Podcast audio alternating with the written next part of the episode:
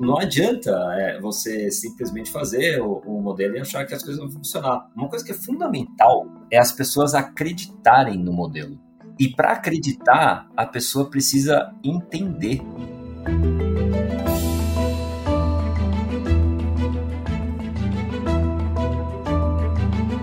Olá, mentes inquietas e curiosas do século XXI. Este é o The Shift, o seu podcast sobre inovação disruptiva. Eu sou a Cristina Deluca. E eu sou a Silvia Bassi, e a gente está aqui para falar de disrupção, porque, como a gente diz, a ruptura é a única constante do século XXI e vai ficando cada vez mais acelerada, né? Não tem jeito. Com certeza, e o assunto de hoje prova isso. Diga lá, Silvia Bassi. O assunto de hoje vai dar frições. É, hoje a gente vai falar, a gente vai falar de inteligência artificial, analytics e de por que só 20% dos projetos corporativos feitos globalmente em 2022 deram resultado para os negócios. O dado é de um estudo do Gartner que sinaliza um ponto de frustração extremamente sensível para as empresas, porque também representa desperdício de tempo, dinheiro e trabalho e muita expectativa jogada fora. Bom, aí todo mundo vai perguntar, mas a IA não vai revolucionar todo o mundo e essa economia dos dados, o analytics não deveria estar funcionando? É, sim, com certeza sim. Né? A lista de benefícios que, que traz essa combinação vai da previsibilidade da demanda e ganhos de eficiência e produtividade até a criação de novos modelos de negócios digitais e o aumento do engajamento de consumidores e clientes. Isso para os 20% que deram certo. O problema para os 80% de projetos que não deram certo é que a mera adoção de ferramentas preditivas não quer dizer que tudo vai funcionar magicamente. Tecnologia não é mágica. Né? A lista de motivos para um projeto de AI Analytics dar errado vai desde a falta de letramento de dados, da parte de quem define a estratégia da companhia, até a ausência de pessoas qualificadas, bases de dados sujas, falta de diversidade e até projetos desenhados sem nenhuma compatibilidade com o propósito do negócio. Como fazer esses projetos darem certo? Bom, para falar sobre o assunto, a gente tem três convidados hoje: o Ricardo Taborda, o Matheus Ferreira e o Eduardo Abud, que são especialistas em ciência de dados e machine learning e são fundadores da 7D Analytics, uma empresa que é especializada em projetos dessa natureza. Bom, Taborda, Matheus e Abud, sejam bem-vindos. Obrigada pela presença de vocês. Eu vou pedir que vocês começassem se apresentando, é, falassem um pouco sobre a experiência de cada um de vocês e como é que a 7D Analytics entra nessa história toda. Tá, ok. Vou começar eu, que sou mais velho, Eduardo Abud, falando. É, boa tarde. Eu tenho uma experiência basicamente com é, inteligência de dados desde 2000, mais ou menos, que eu comecei a trabalhar com sistemas de business intelligence. Antes eu tinha trabalhado em, em área operacional de fábricas, mesmo chão de fábrica, e depois comecei a trabalhar com business intelligence. E em 2003 a Axia Consulting foi fundada. Aí eu fui para lá e, e trabalhei junto com o pessoal da Axia é, na formatação da empresa, que era especializada em supply chain. E com isso eu me dediquei a é, muito mais a fazer modelos e, e trabalhar com informações do supply chain. Me especializei em supply chain e depois, quando a Axia foi vendida para Ernest Young em 2013, é, a gente foi para uma área mais de analytics dentro da Ernst Young. E aí foi que a gente começou a trabalhar efetivamente com analytics, né? O primeiro projeto foi feito lá em 2013 para 2014, na verdade, para Fibre, e foi o primeiro projeto usando Predictive Analytics na área de agroindústria no Brasil, né? A ideia era trabalhar com previsão de eucalipto, produção de eucalipto. Então, foi uma, uma, uma experiência muito interessante. E a partir daí é que a gente começou a, a, pensar em montar um modelo de negócio focado em analytics, pela nossa paixão por analytics. Eu conheci o Matheus e o, e o Ricardo Taborda na, na própria Axia Consulting, mais ou menos em 2015, 2016, e foi daí que surgiu essa nossa amizade, a gente trabalhando juntos e resolvemos montar a empresa 7D. Muito legal. Bom, boa tarde, obrigado Silvia, obrigado Cris por receber-nos. É, meu nome é Ricardo Taborda, sou sócio da 7D É, minha experiência basicamente começou com tecnologia, então a formação é toda de TI. Depois acabei caindo no mundo de supply chain acidentalmente, na empresa que eu trabalhava, recebi um convite e supply chain se parece muito com, com TI, né? Porque de uma certa forma nós estamos lidando com sistemas, quando a gente fala né, de cadeias de suprimentos, produção é, é um grande sistema. E depois disso eu acabei indo para matemática e hoje na 7D a gente trabalha nesses três mundos, né? É, tentando utilizar a tecnologia junto com matemática para resolver problemas de negócio. Basicamente é isso. Bom, obrigado pela oportunidade, pessoal. Prazer aí, Silvia e Cris. É, eu sou o Matheus Ferreira, também sou um dos sócios da, da 7D.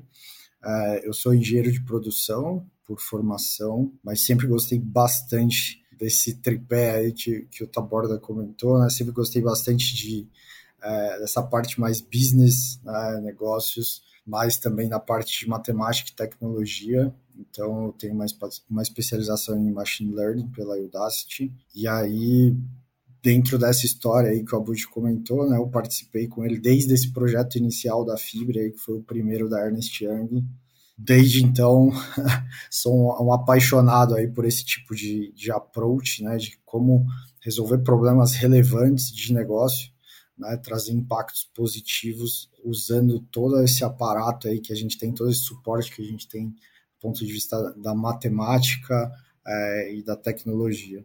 Então, desde então, a gente vem trabalhando nisso. Geralmente, eu me envolvo bastante nos projetos da 7D, é, que tem essa prática mais de, de, modelos preditivos, de machine learning. Então, acho que é isso. Muito feliz de estar podendo participar com vocês aqui desse podcast.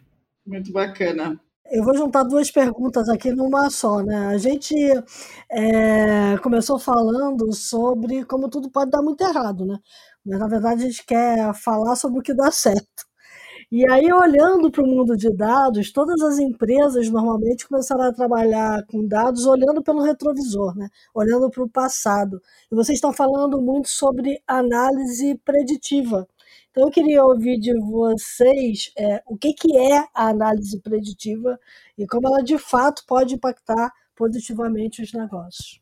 Para a gente, isso que você comentou é super importante, né? É se você não, não tem os seus dados ali funcionando como um retrovisor, né? Se você não tem essa, essa parte de análise descritiva que a gente chama, uh, esquece modelos preditivos. A gente já trabalhou com muitos clientes uh, que às vezes a gente chegou lá para nas discussões iniciais para montar a proposta. Ah, não, eu preciso de um modelo de pricing. E aí, quando a gente foi entendendo, assim, não tinha uma estrutura mínima de dados, não tinha essas informações minimamente organizadas, um histórico é, com qualidade, né? Então essa parte descritiva de você ter o histórico, é, a gente enxerga isso como um primeiro passo é, fundamental nessa jornada de analytics. Uhum.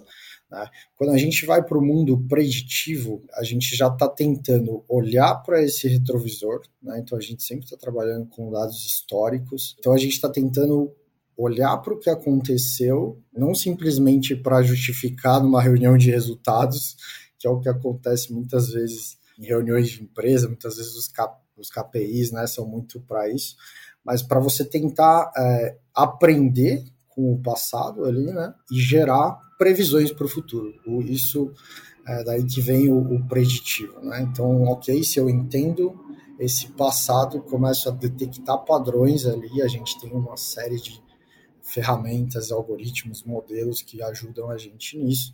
Então, entendendo esses padrões, o que, que eu consigo projetar para o futuro? Né? Então, se eu consigo, por exemplo, ver relações históricas entre o clima é, e as minhas vendas, ou entre o estoque e as minhas vendas, né? Como é que eu posso projetar isso para o futuro, né? Se eu, se eu vejo que a, a, temperatura, por exemplo, aumenta muito as minhas vendas e, e esse está prometendo ser o ano mais quente dos últimos 40 anos, por exemplo, como é que eu uso isso é, na gestão da empresa, né? Então, a análise preditiva ela vem muito é, nesse contexto, né, de você aprender com o passado para você projetar comportamentos futuros.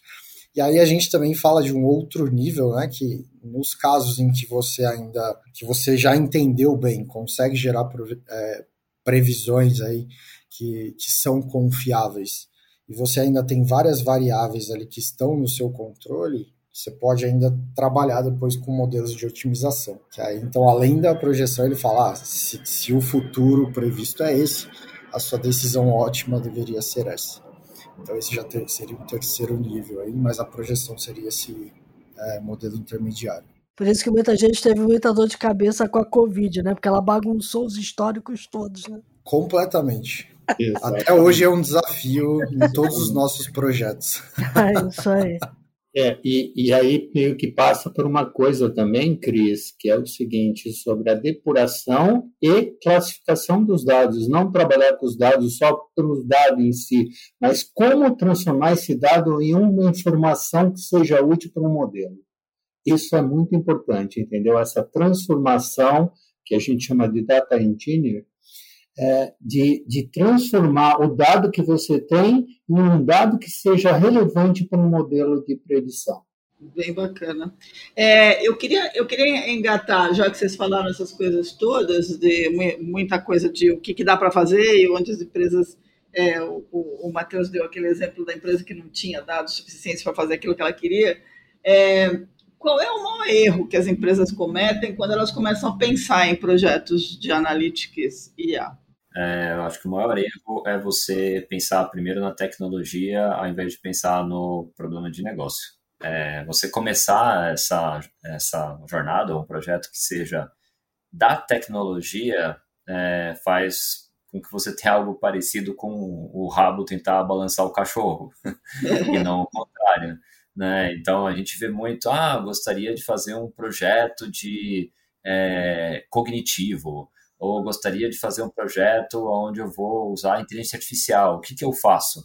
Não é por aí. Na verdade, é, é, eu, eu tenho o desafio de planejar melhor de forma que eu não tenha é, ruptura nos meus estoques, né? de forma que eu consiga saber é, e estruturar a minha cadeia para que o produto esteja no lugar certo na hora certa. Ah, legal, então talvez é, para você conseguir ter uma maior segurança nesse planejamento, você possa criar um modelo de é, inteligência artificial que vai ajudar você a analisar o risco do plano que você está é, montando e falar para você, olha, se você produzir essa quantidade de produto, você tem 60% de chance é, de você ter um evento né, de, de, falta de estoque e isso pode representar uma perda de margem de 250 mil reais para você nesse mês.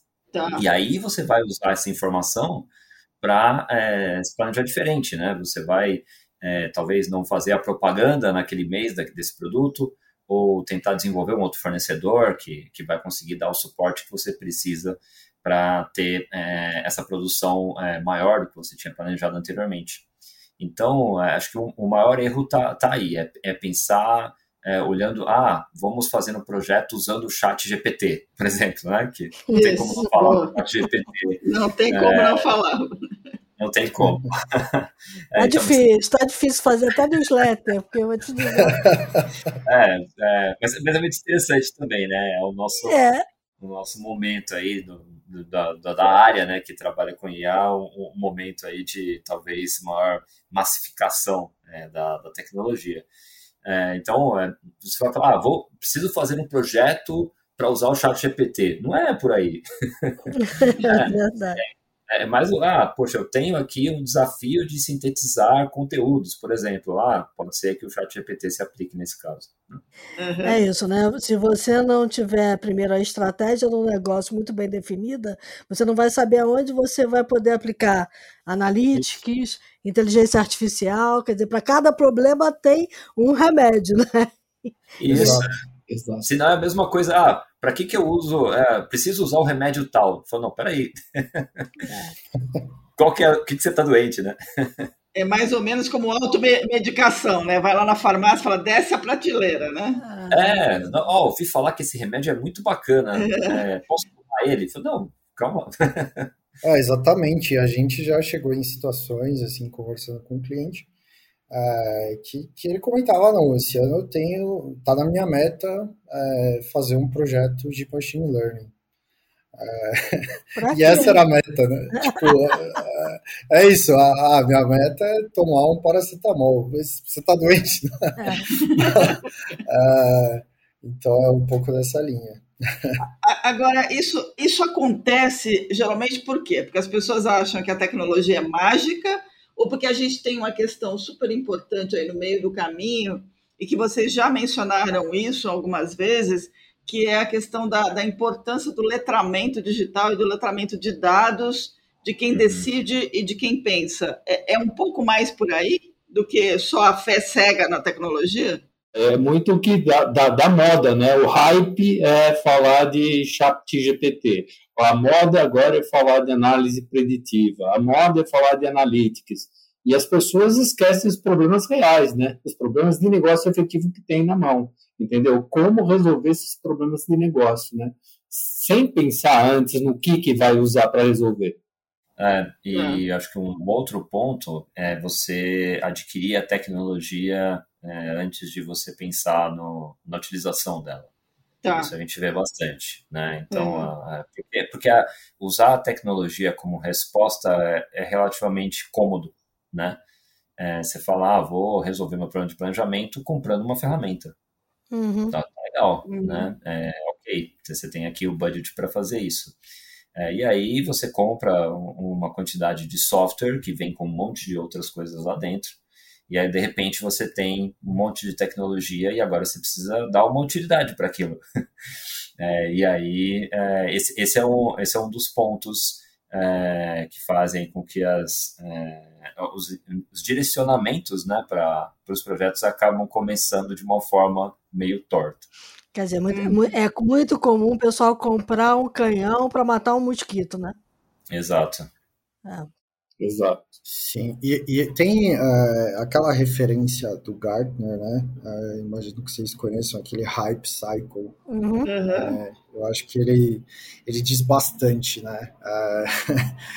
geralmente todas as novas tecnologias elas seguem mais ou menos aquele perfil de, de curva, né? Então ela é lançada, todo mundo acha que essa tecnologia vai ser extremamente revolucionária, vai resolver todos os problemas do mundo então chega naquele pico, né? Uhum. Aí começa a se entender um pouco melhor. Ah, não, beleza, aquilo não é tudo isso. Aí passa por aquele, é, aquele ponto da desilusão, né? Tem uma, uma redução drástica ali na visibilidade. Aí as pessoas começam a entender, ah, não, beleza, acho que as expectativas estavam erradas, começam a entender um pouco melhor é, o que, que aquela tecnologia pode entregar, onde ela pode ajudar, quais são as limitações, até que isso chega ali num platô de produtividade. Né? Até quando a gente olha todos esses termos que a gente está falando aqui, né? analytics, machine learning, é, se a gente olha pelo menos a última versão para aplicações de supply chain, tudo isso daí está na parte da, da desilusão ali, porque justamente criou-se uma expectativa gigantesca é, em relação a essas tecnologias, né? E viram que a, as tecnologias são muito legais, elas ajudam muito, mas elas têm suas limitações também. Tem casos que não faz sentido você aplicar, né? esse exemplo que o Taborda deu, de às vezes as empresas comprarem a ferramenta para depois tentar dar um uso, né? Então, essas coisas geram é, esse turbilhão aí de, de expectativas é, que vão mudando muito ao longo do tempo. Né? Então, acho que a gente está nesse, nesse momento aí da, da desilusão em rumo aí a esse platô de produtividade, que acho que as pessoas estão começando a ter um pouco mais desse letramento que a Silvia comentou, né? entender mais o que, que é, o que, que não é, o que, que pode resolver, o que, que pode não resolver. É, e aí acho que as coisas vão se, se assentando um pouco mais. Bacana. Então a gente já falou aqui de dados, da importância do entendimento do negócio, é, das pessoas é, estarem capacitadas e, e, poderem trabalhar com dados, porque nem sempre as pessoas conhecem o suficiente para o trabalho com dados, e agora a gente falou da tecnologia. Então, olhando essa sexta, eu diria que tudo isso é importante é, num projeto é, de inteligência artificial e analytics, né? principalmente o analítico preditivo. Agora, tem assim uma, um caminho que eu preciso desenvolver para ir trabalhando essas coisas? Tem, eu não quero falar receita, mas eu imagino que tem uma metodologia para que eu possa resolver um, um projeto, né? Tem que fazer lá uma ideação, tem que olhar para o dado que eu tenho, tem que ver quais são as pessoas que eu vou aportar, qual é a tecnologia que vai usar. Como é que é esse caminho? A gente acredita que sempre é fundamental é, partir do problema de negócio, é, que, que, é até o primeiro ponto que a gente falou aí. Né? Uhum. Então, precisa entender é, qual que é a necessidade, né? para depois, qual que é a doença para você prescrever o remédio. Mas, ok, entendido isso, ainda para cada para cada doença ali específica existe um universo. Né? Não basta só você ter um diagnóstico bom ali é, do problema que vai dar tudo certo. É, existem vários pontos aí é, para serem trabalhados para frente. A gente gosta muito de entender de uma forma profunda é, essas necessidades. Então, ok, se tem existe um problema, por exemplo, de, de dificuldade de prever as vendas, né? É, o que tem gerado, por exemplo, falta de produto ou excesso é, coisas nesse sentido. A gente sempre gosta de conversar com todos os principais stakeholders ali do negócio, uhum. dentro de um projeto nosso. Então, conversar desde cliente, conversar com marketing, conversar com produção, é, para conseguir formular bem as hipóteses do que, que a gente acredita que influenciam a venda.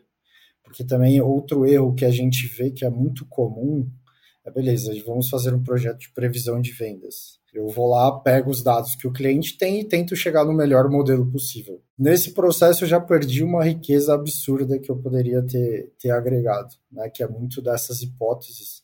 A gente já fez projetos que os dados que a gente viu que precisaria ali nessa sessão de mapeamento de hipóteses, a empresa nem tinha disponível. Uhum. Então a gente trabalhou para criar essas coisas, uh, é, para começar a medir. Né? É, então, acho que aí tem, tem um segundo ponto super importante de mapear quais são essas hipóteses relevantes, traduzir essas hipóteses para dados, né, é, para depois começar é, essa jornada aí de, de criar os modelos preditivos, né? Nos nossos projetos, essa primeira parte que eu falei de, de hipóteses e, e, gerar a base de dados e garantir que a, é, o dado está ok, isso aí é 70%, 80% do tempo.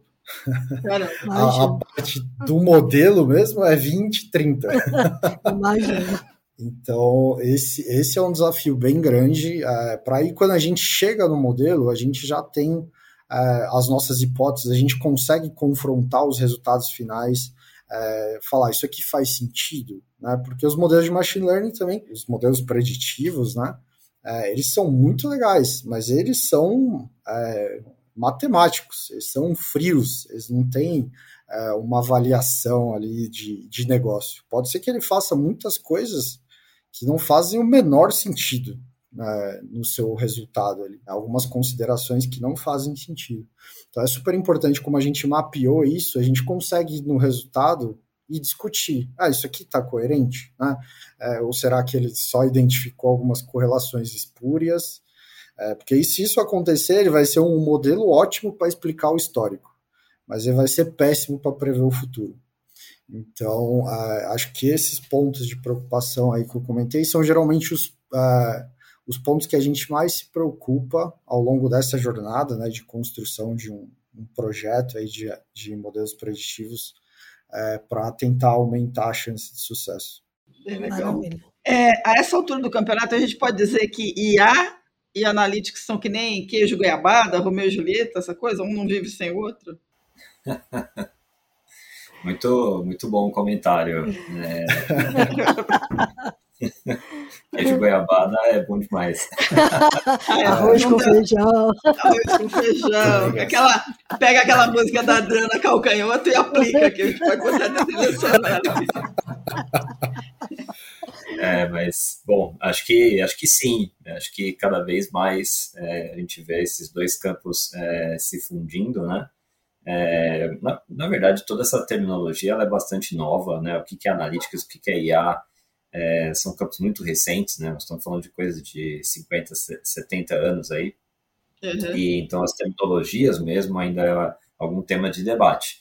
Mas talvez tentando colocar analytics, né, como de uma forma geral você tentar identificar padrões, descrever é, o que aconteceu para tentar entender como que esse fenômeno vai acontecer no futuro e há de uma forma mais geral um comportamento é, inteligente da, das máquinas, é, essas duas coisas elas é, elas estão muito entrelaçadas, né? Então uhum. hoje modelos de machine learning é, que a gente pode colocar dentro da área de análise preditiva eles são utilizados é, é, em aplicações de inteligência artificial, como, por exemplo, é, um, um, robô numa fábrica, é, um drone, um veículo autônomo, né? Então, todos eles se utilizam né, de modelos de machine learning para tomar as decisões ali que, que são necessárias.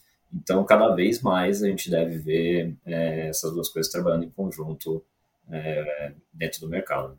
Bem legal hoje na 7D Analytics, é, aonde vocês estão vendo a, a maior é, maturidade do trabalho com dados? Imagino que vocês tenham muitos clientes de uhum. setores diferentes, né? Quem está trabalhando melhor com dados? Setor financeiro, saúde, como é que está? É, boa pergunta.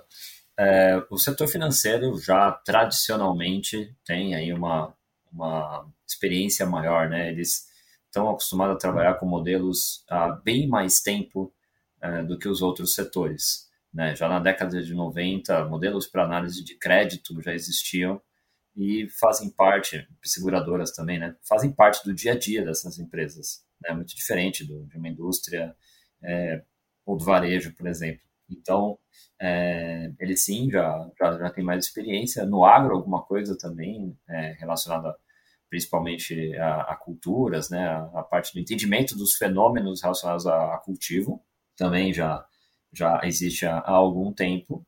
É, e as empresas, pelo menos aqui no, no, no Brasil, nacionais multinacionais, elas têm é, ambientes bastante distintos hoje em relação à maturidade. Tá? Então, existem algumas empresas que já estão desenvolvendo modelos incríveis, é, utilizando inteligência artificial e conseguindo resultados é, de sucesso baseado em dados e conseguindo fazer é, esse negócio acontecer.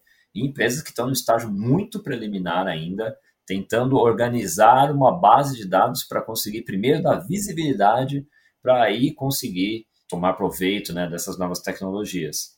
E isso estou comentando de empresas de diferentes tamanhos. Então, você tem uhum. desde multinacionais que ainda estão começando a empresas pequenas que já estão é, lá na frente e vice-versa, né?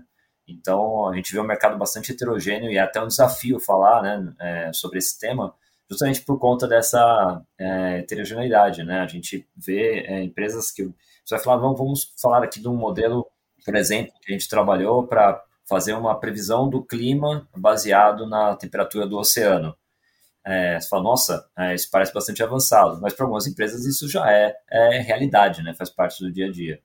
É, então, hoje, olhando assim, né, mas das informações que a gente tem no mercado, é, existe ainda um, um, grande chão para muitas empresas é, percorrerem. esse teu comentário foi muito pertinente, porque eu diria que o trabalho com dado e com analytics e IA é para todo mundo, né? Então, tem muita empresa pequena que acha ah, isso aí não é para mim, né? O uhum. pessoal, principalmente da área de comércio, né? Que, vamos lá, as pequenas empresas de varejo são maioria no Brasil, né? A área de serviço também. E é muito importante para eles também, né? Sim, sem dúvida. É, pode ser uma forma de você é, criar uma disrupção no mercado, né? Uhum. É, então, para as pequenas empresas, isso pode ser o diferencial. Verdade. Então, olhando o site de vocês, Ricardo, é, eu estava vendo lá, tem, vocês têm cases de empresa de calçados, de empresa de revestimento cerâmico, empresa de madeira e um frigorífico. Quer dizer, aparentemente nada disso fala com nada disso né? Mas, é, mas todos eles tiveram, eu fiquei curiosa, porque em todos eles você conseguiu prever uma demanda, né? E a gente pode estar falando de B2C ou de B2B. Como é que é esse approach? Porque são, são mercados muito diferentes, né?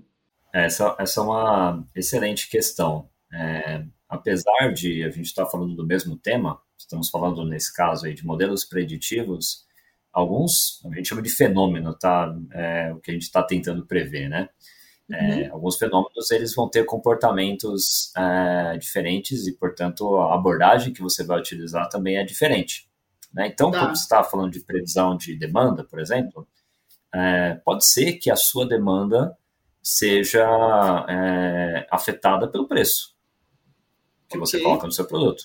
Faz bastante sentido isso, né? Se eu aumentar o preço, talvez eu venda menos, posso ter uma lucratividade maior.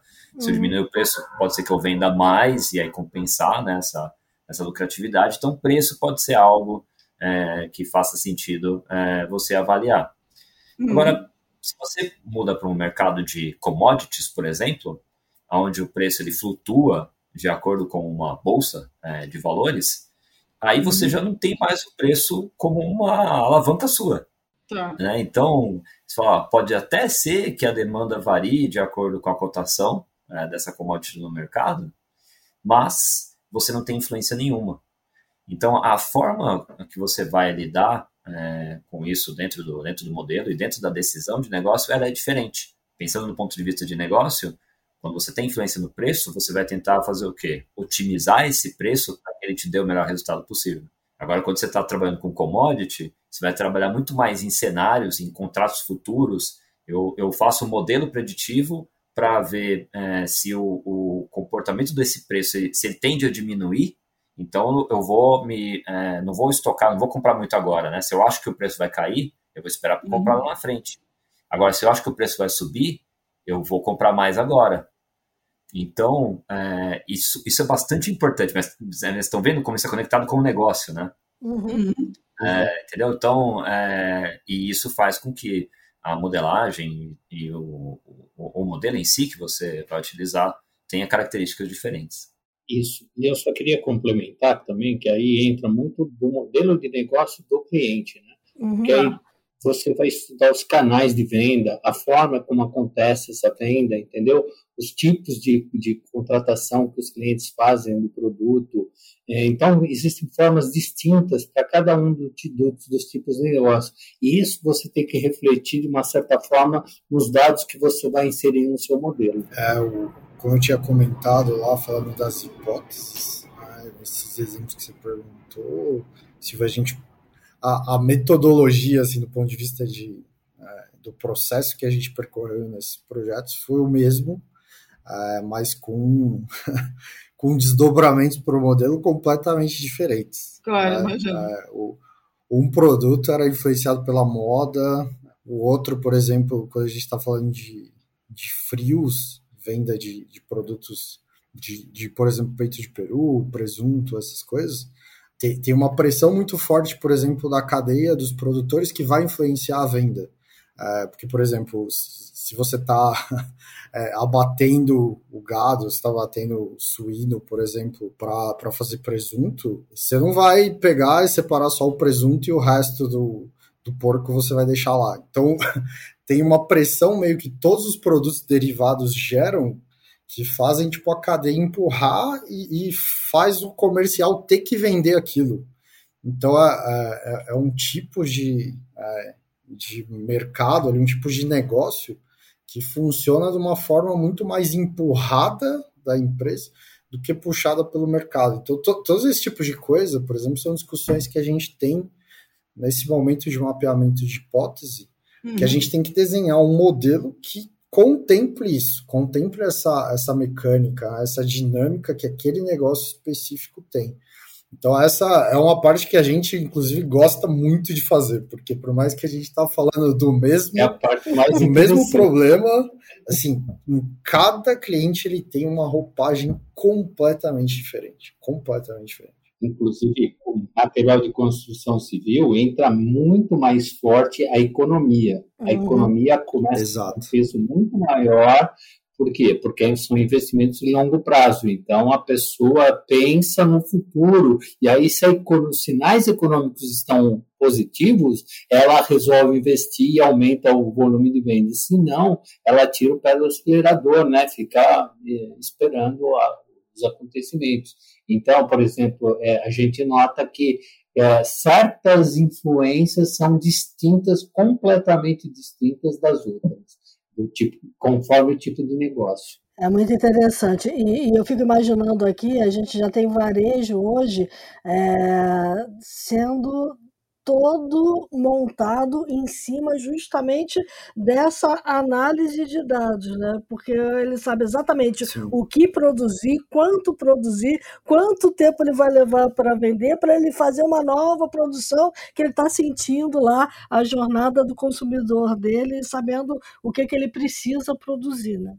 Perfeito. É, tem, tem aquela história clássica da Pizza Hut, né, que conseguiu é, saber exatamente que tipo de pizza ia ser vendido nos diferentes, é, nas diferentes lojas dela, prevendo o tipo de comportamento que o consumidor ia ter e o tipo de evento que ia ter na televisão. Então, quando tinha jogo, aquele jogo da NFL, da NFL às quintas-feiras, ela sabia que ela ia vender mais pizza de, sei lá, de mussarela pepperoni. e pepperoni, exatamente, pepperoni, boa, é, do que as outras, porque era tradicional que as pessoas pedissem para ver o jogo. E o horário também, né? A hora que é, começa o tomar jogo. cerveja. Isso, é.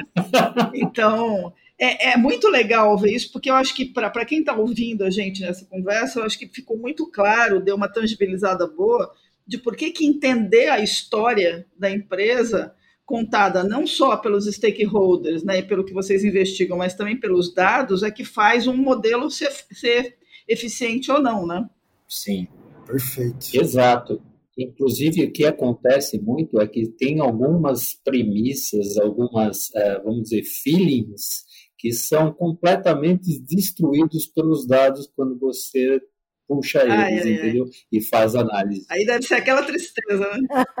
e, e, tem aí também, né, é, Abud, a importância dos dados que estão fora da empresa, né? Porque você tem, como você falou, a conjuntura econômica, você tem a conjuntura climática, você tem uma sazonalidade que pode ir para o brejo porque o clima acabou com uma colheita ou com é, é, a engorda lá do suíno para fazer o, o, presunto, né? Então, assim, tudo isso entra na variável. E aí tem uma importância enorme também de você estar dentro Exato. de um ecossistema de dados, né? Senão você está é, comprometendo o seu modelo. Né?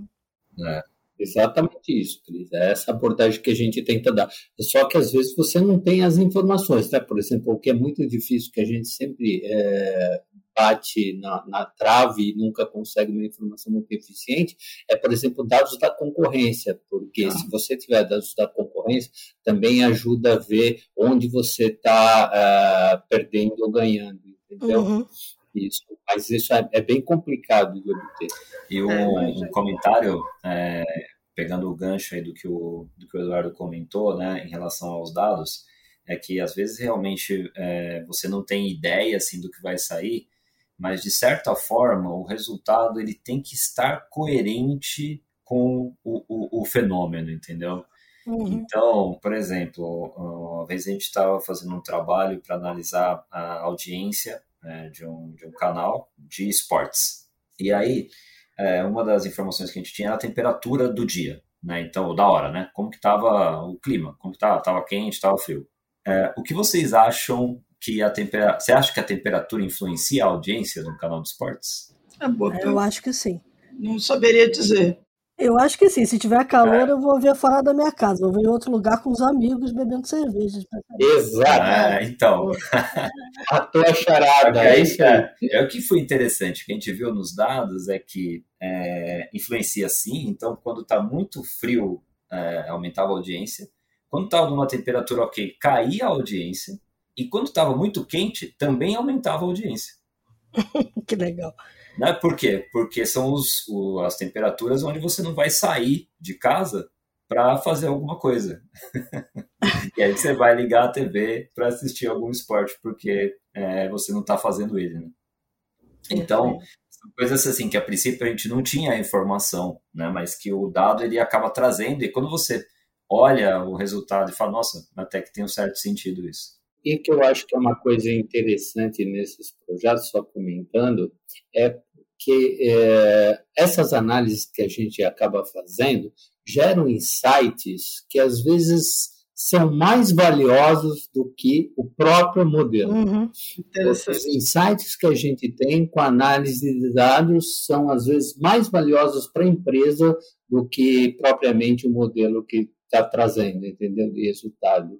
Porque você captura certos, certas informações que ajudam na reestruturação do negócio.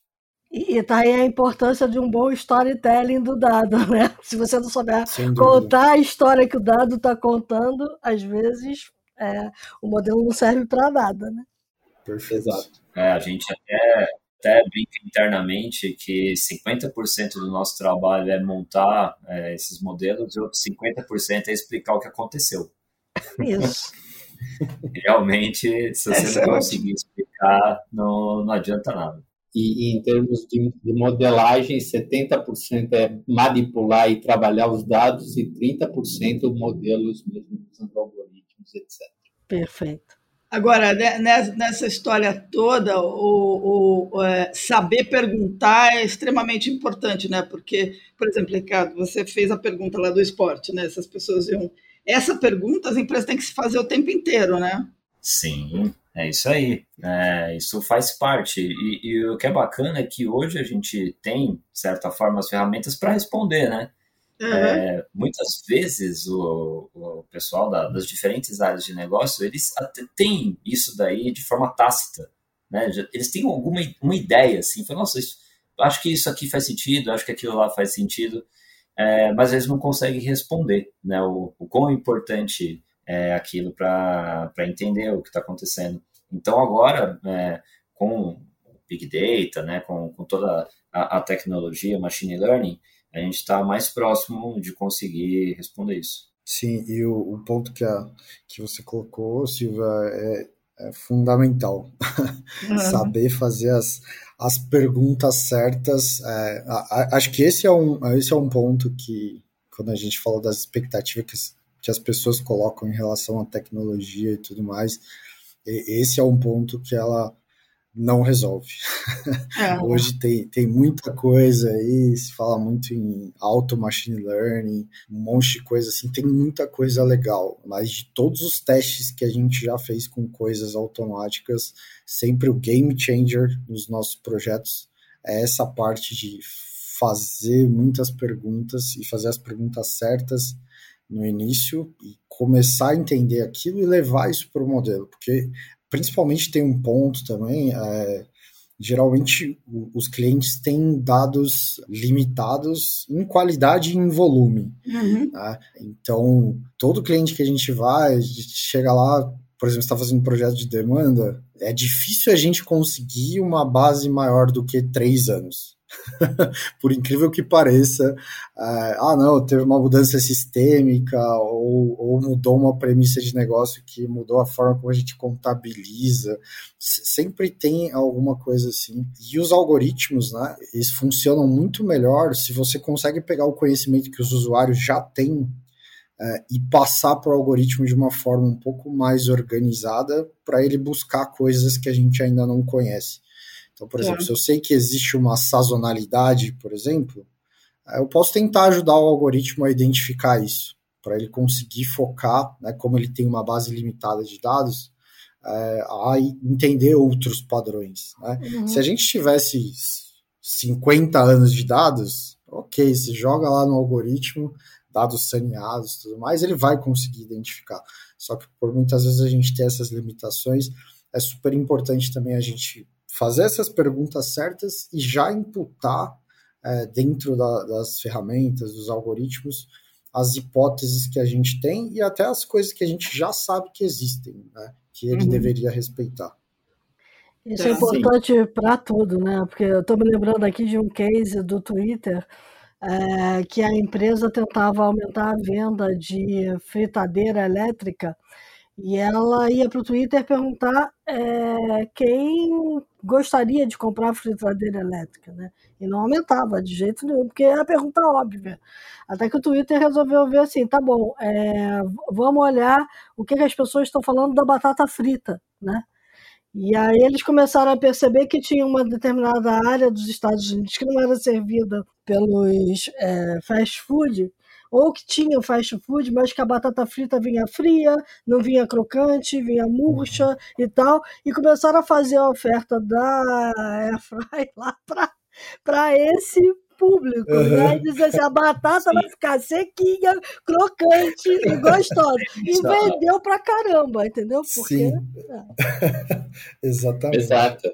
Genial. É, mudar o foco, né? Total. É. Agora, agora eu, queria, eu queria fazer uma pergunta para vocês que é assim, tá bom, você vai, você chega na empresa, é aquela confusão, não tem o dado, as pessoas não sabem fazer as perguntas e você começa a trabalhar, não pensa no contexto e tal.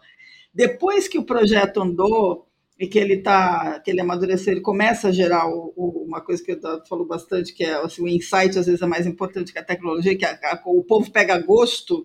Qual é a mudança mais importante que vocês percebem dentro do ambiente da cultura da empresa? Que passa a usar esse tipo de informação?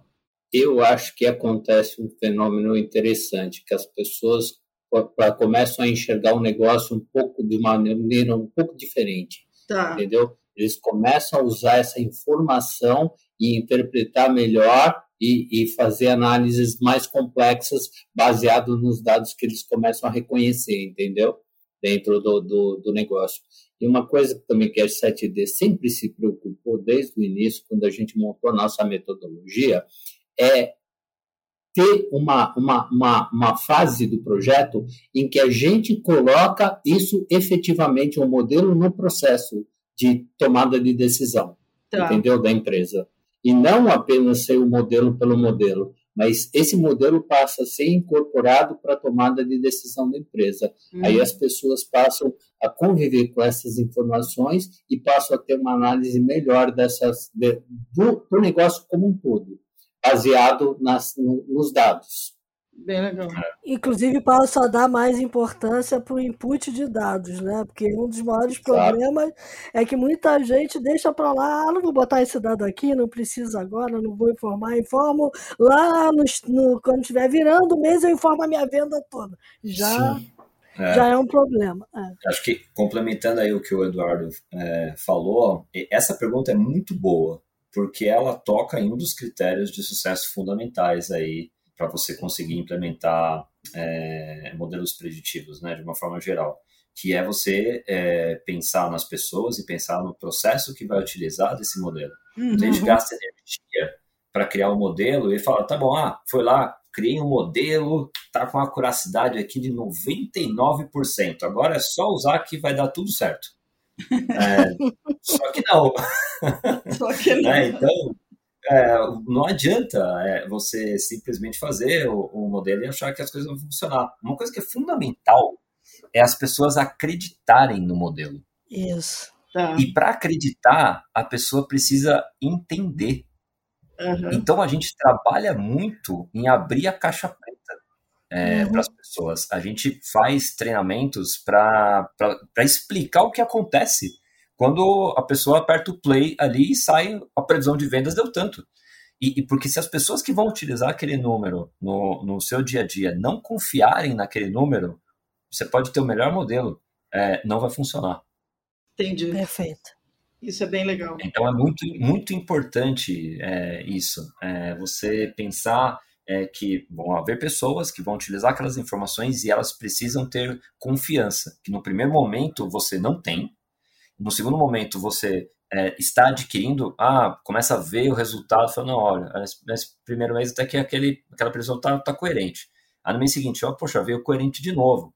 No terceiro mês, nossa, não é que tá, tá dando certo isso daqui? Né? Uhum. É, é, é uma coisa que ela vai aos poucos sendo assimilada. E aí, a gente vê empresas que já usam muito tempo, é, aí isso não volta mais.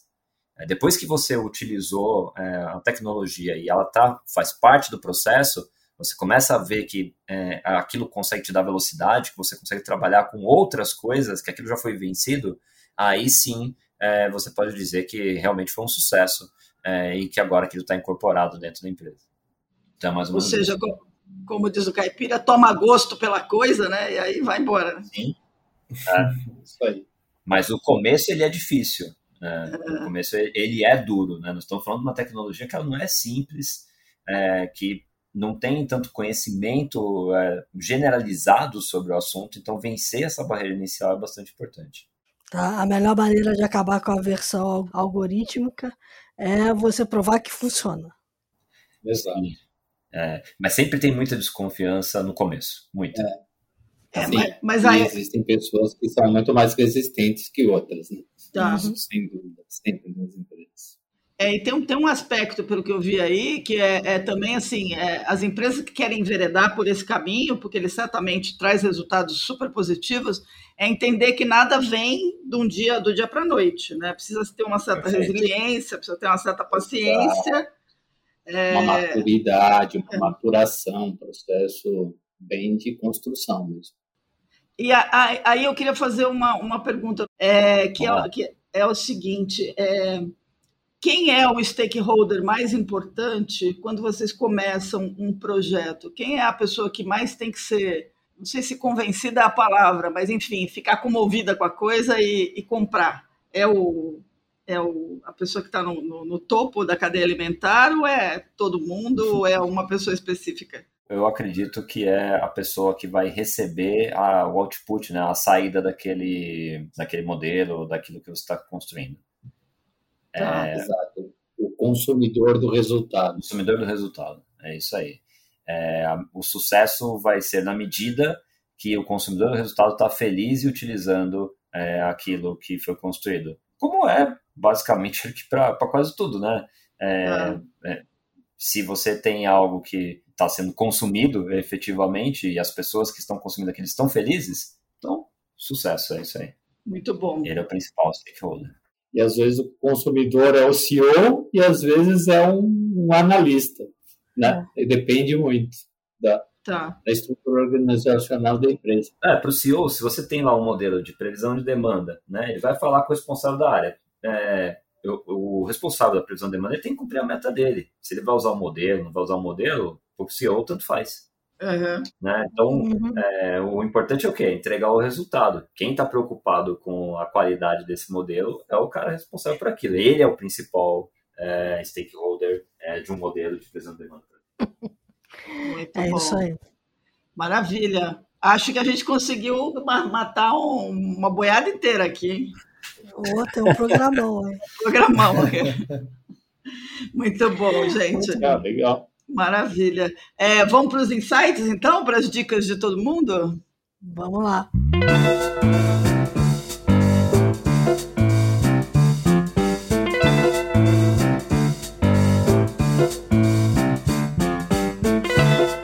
Quem começa? Quem quer começar?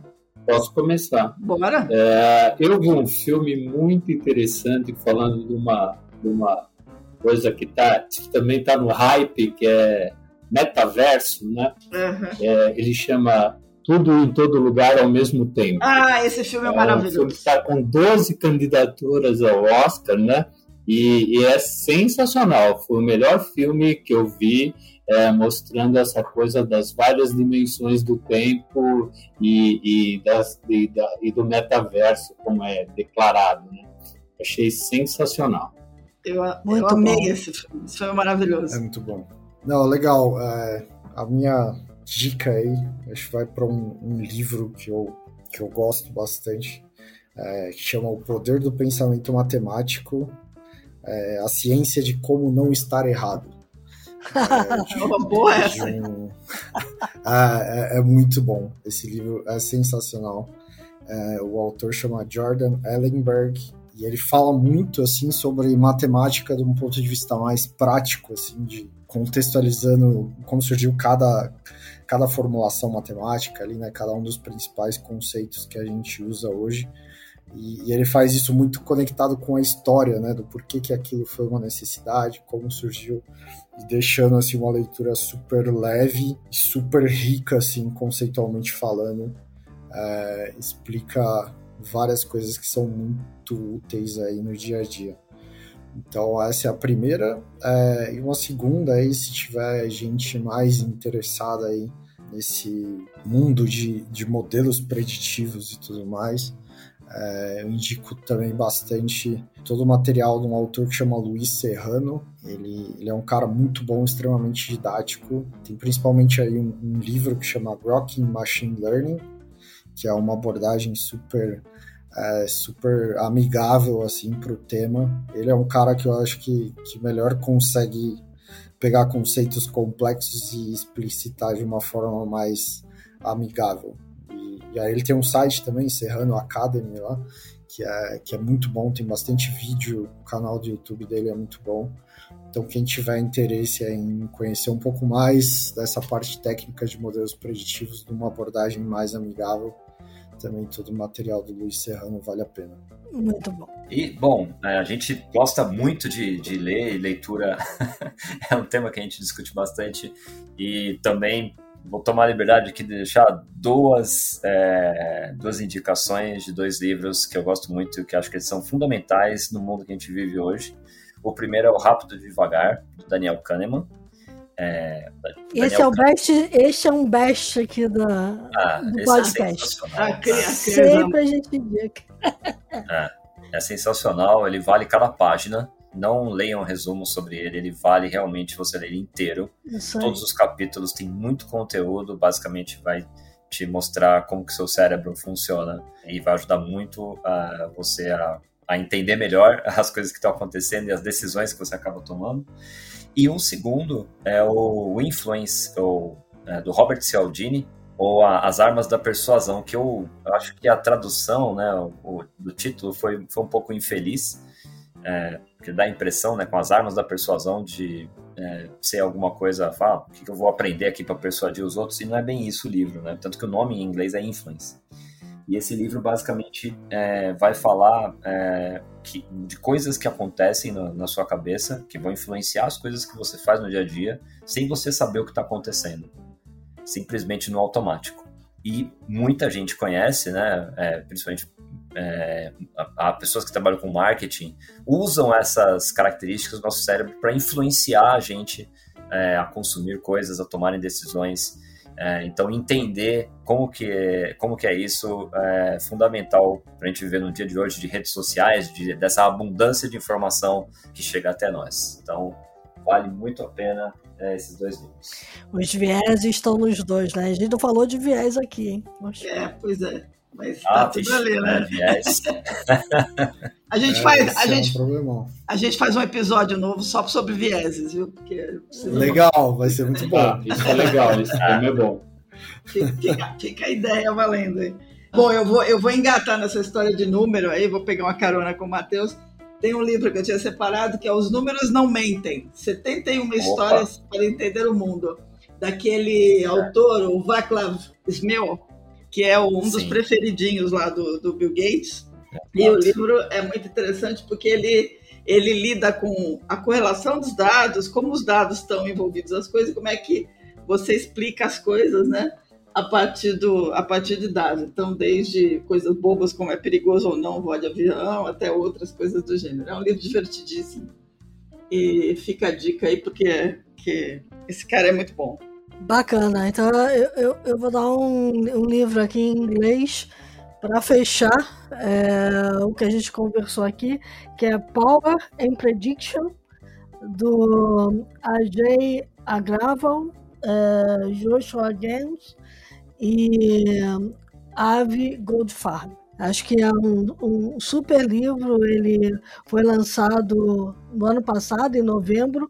Tá novinho, novinho. Eu recebi aqui, comprei pelo, pela Amazon no Kindle e, e comecei a ler e tô gostando pra caramba. Então acho que Legal. vale super a pena. Muito bom.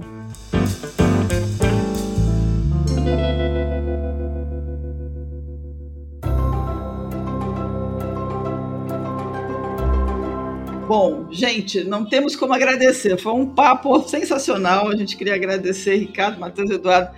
Nossa, foi muito bacana. Eu acho que deu um rasante, mais do que um rasante, aprofundou muito. E eu tenho certeza que deve ter tangibilizado um pouco mais a questão do analytics preditivo e a IA para quem ouviu. Então, obrigada mesmo aí a vocês. Espero que a gente repita para falar de vieses e outras histórias. Legal. Legal, sim. Foi muito bom. É um prazer estar com vocês. É, muito legal aí. A gente adora esse assunto, então esse assunto é podem voltar bastante. É, ok. Esse assunto move o mundo. Vai mover mais. Bom, para quem nos acompanhou, sigam as dicas aí, que tem muito livro bacana para ler.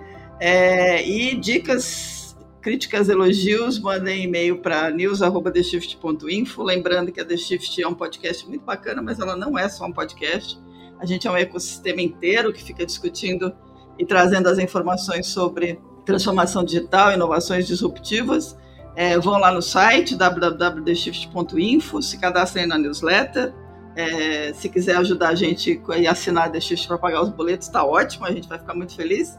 E até a próxima, se cuidem, fiquem bem e a gente se fala na próxima semana. É isso aí. Lembre-se, como a gente costuma falar aqui, o mundo muda pra caramba e para mudar depende das decisões que a gente toma. E se a gente puder tomar decisões bem informadas e fundamentadas em dados, tanto melhor. Então, boas decisões na semana que vai entrar.